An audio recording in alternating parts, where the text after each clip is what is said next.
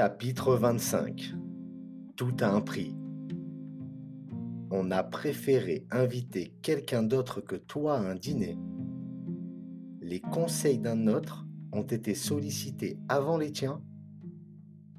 Si ces marques d'estime sont positives, tu dois te réjouir de ce qu'un autre les ait obtenues.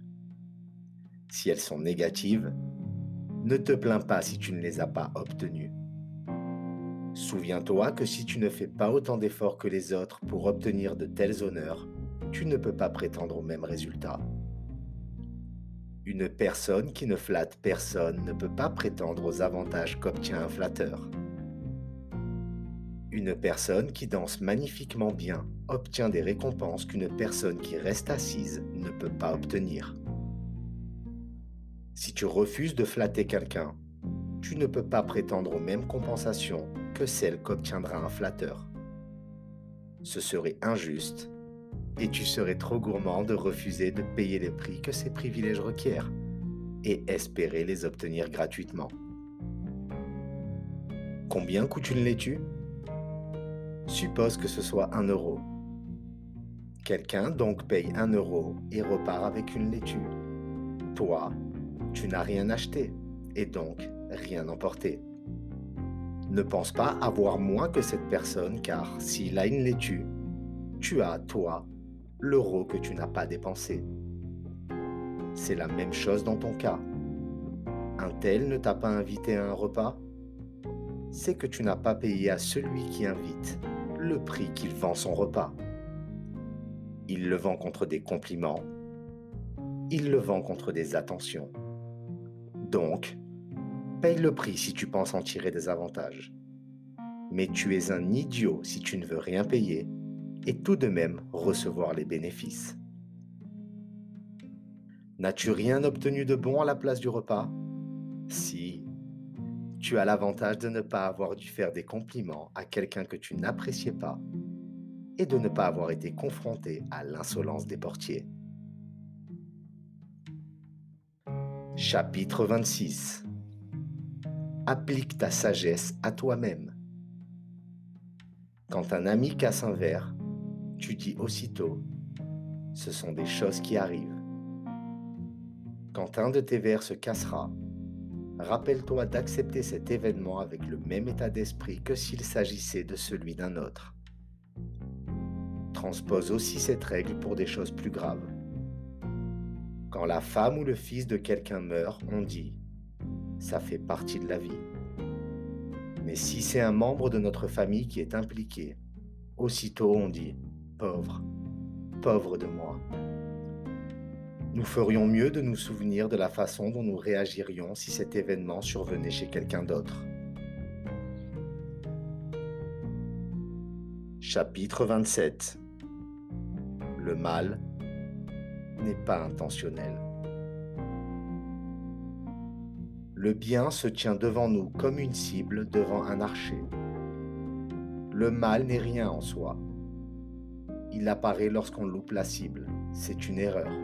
C'est une flèche égarée. Chapitre 28 Soigne ton esprit comme tu soignes ton corps. Si quelqu'un livrait ton corps au premier venu, tu serais furieux. Alors, pourquoi n'as-tu pas honte que ton esprit soit vulnérable, qu'il soit confus et contrarié quand quiconque te critique? Soigne ton esprit comme tu soignes ton corps. Chapitre 29 Réfléchis avant d'agir. Avant de te lancer, réfléchis à ce que chaque projet implique au moment d'agir mais aussi à ses conséquences à long terme. Si tu ne le fais pas, tu seras plein d'enthousiasme au début, parce que tu n'auras pas songé à ce qui vient ensuite. Mais plus tard, quand les difficultés apparaîtront, tu abandonneras honteusement ton projet. Tu veux remporter les Jeux olympiques? Moi aussi. Qui ne le voudrait pas? Car c'est une réalisation glorieuse. Mais réfléchis à ce que cela implique aujourd'hui et dans le futur avant de te lancer dans ce projet. Tu dois être discipliné, te soumettre à un régime alimentaire strict, t'abstenir de friandises, t'entraîner sous la contrainte, à des horaires fixes, qu'il fasse chaud ou qu'il fasse froid, ne pas boire de vin quand tu le veux. En bref, il faut te livrer à ton entraîneur comme à un médecin.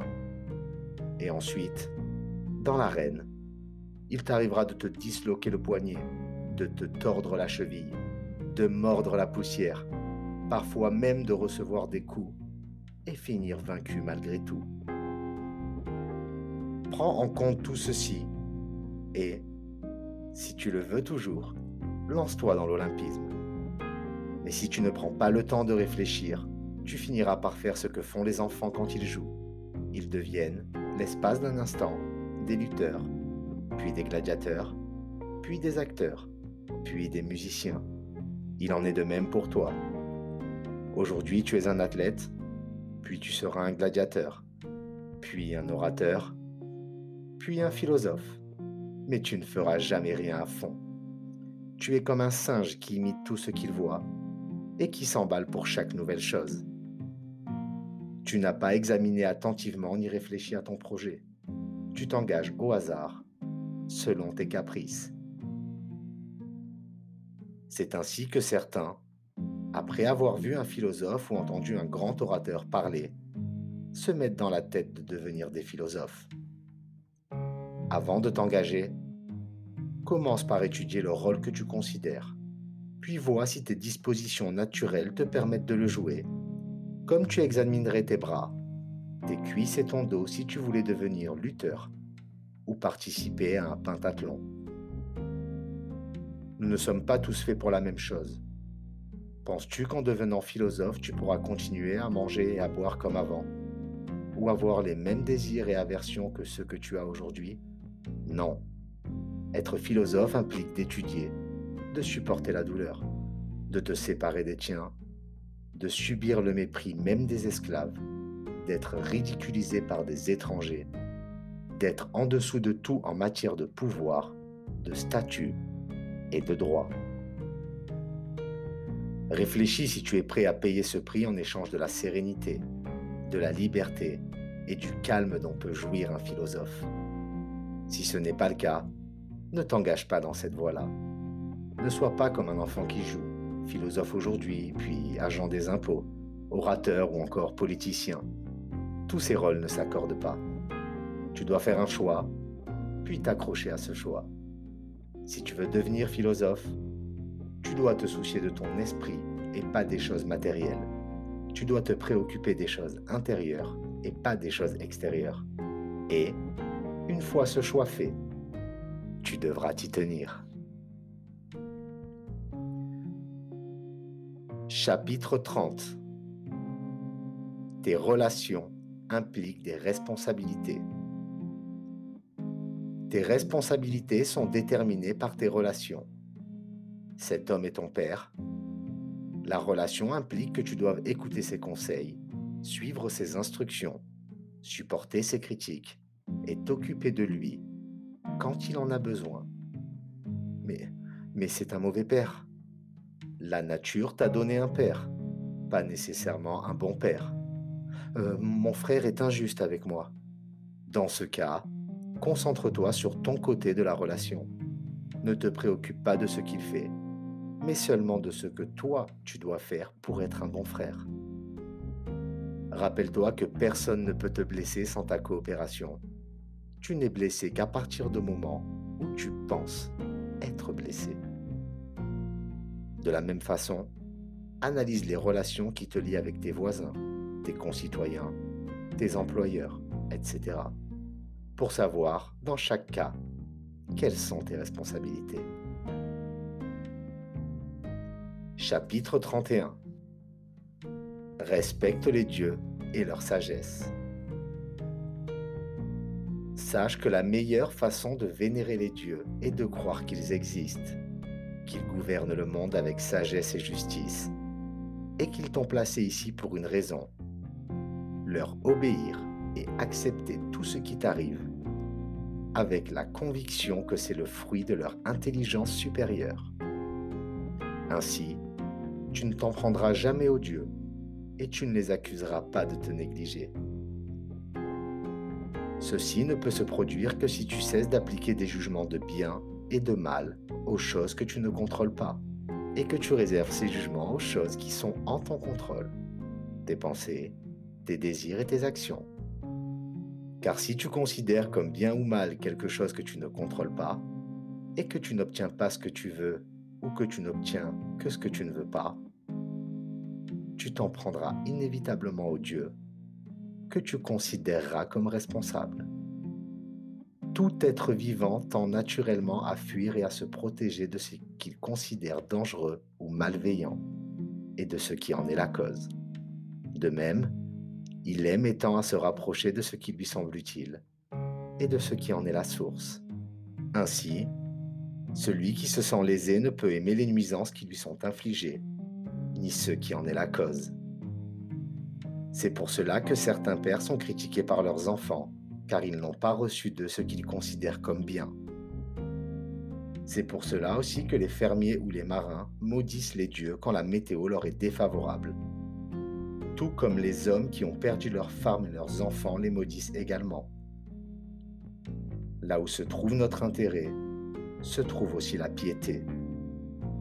En conséquence, celui qui s'applique à contrôler ses désirs et ses craintes s'applique aussi à être pieux. Quand tu participes à une prière ou à une cérémonie religieuse, fais-le avec toute ton attention. Ne sois ni négligent, ni extravagant dans ta dévotion. Chapitre 32 Tu n'as pas besoin de connaître le futur. Quand tu entends des prédictions pour le futur, ne sois pas effrayé ou excité. Rappelle-toi que les événements qui adviendront dans le futur sont hors de ton contrôle. Garde la même sérénité que celle que tu avais avant d'entendre la prédiction. Quelle que soit cette prédiction, rappelle-toi que le futur n'est rien pour toi. Il n'a pas d'importance car, quoi qu'il te réserve, il te sera toujours possible d'en tirer les bénéfices sans que personne ne puisse t'en empêcher. Crois en ton destin et crois en toi. Cherche des informations à propos du futur uniquement en étudiant les lois de la nature. Et, pour résoudre un problème, préfère toujours utiliser ta raison plutôt que de faire appel à un prophète. Par exemple, s'il te faut aider un ami ou ton pays, ne va pas demander à un oracle si tu dois t'exposer au danger. Car si ces prédictions sont mauvaises, qu'il t'annonce que tu seras blessé, emprisonné ou tué, vas-tu les laisser changer ta façon d'agir? Vas-tu abandonner ton ami ou ta patrie en anticipation de ses malheurs? Si ton ami ou ton pays a besoin de toi, la raison veut que tu lui viennes en aide, tu t'exposes au danger, malgré les mauvaises perspectives. Prends garde donc à cela, car un jour, en accord avec ceci, l'oracle de Delphes chassa de son temple un homme qui n'avait pas porté secours à un ami que l'on assassinait.